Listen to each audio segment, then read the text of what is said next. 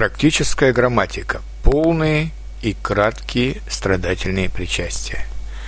Действительные причастия, например, читающий, читавший, используются только в полной форме.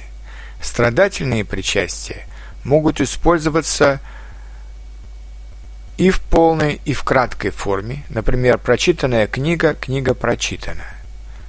Краткие причастия образуются от полных. Мы просто отбрасываем окончание, например, открытый магазин, магазин открыт. Если полное причастие имеет два «н», то в кратком причастии остается только одно «н», например, отправленное письмо, письмо отправлено. Но вы видите, что краткие причастия могут иметь мужской, средний и женский род, а также единственное множественное число, например, прочитан, прочитано, прочитано, прочитанный открыт, открыто, открыто, открытый. В принципе, краткие формы возможны как от страдательных причастий настоящего времени, так и от страдательных причастий прошедшего времени. Например, любимый, любим, любима, любима, любимый.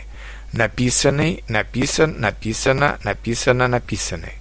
Но следует сказать, что краткие формы от страдательных причастий настоящего времени достаточно редки и образуются не от всех полных форм, зато краткие формы отстрадательных причастий прошедшего времени популярны не только в письменном языке, но и в устной речи. Например, магазин открыт с 9 до 19 часов.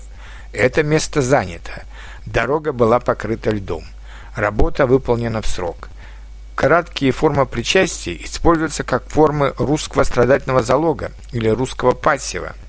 При этом носитель действия передается через существительное или местоимение в творительном падеже – Например, роман написан немецким писателем. Это письмо получено мною от родителей. Для передачи давно прошедшего или будущего времени используются глаголы «был» и «будет». Петербург был основан в XVIII веке Петром I.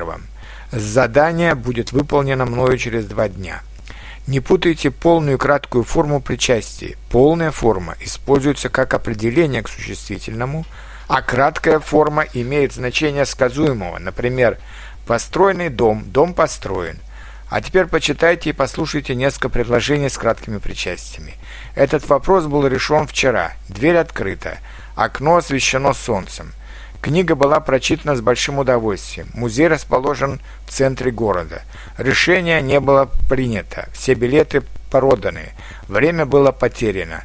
Дом был разрушен во время землетрясения.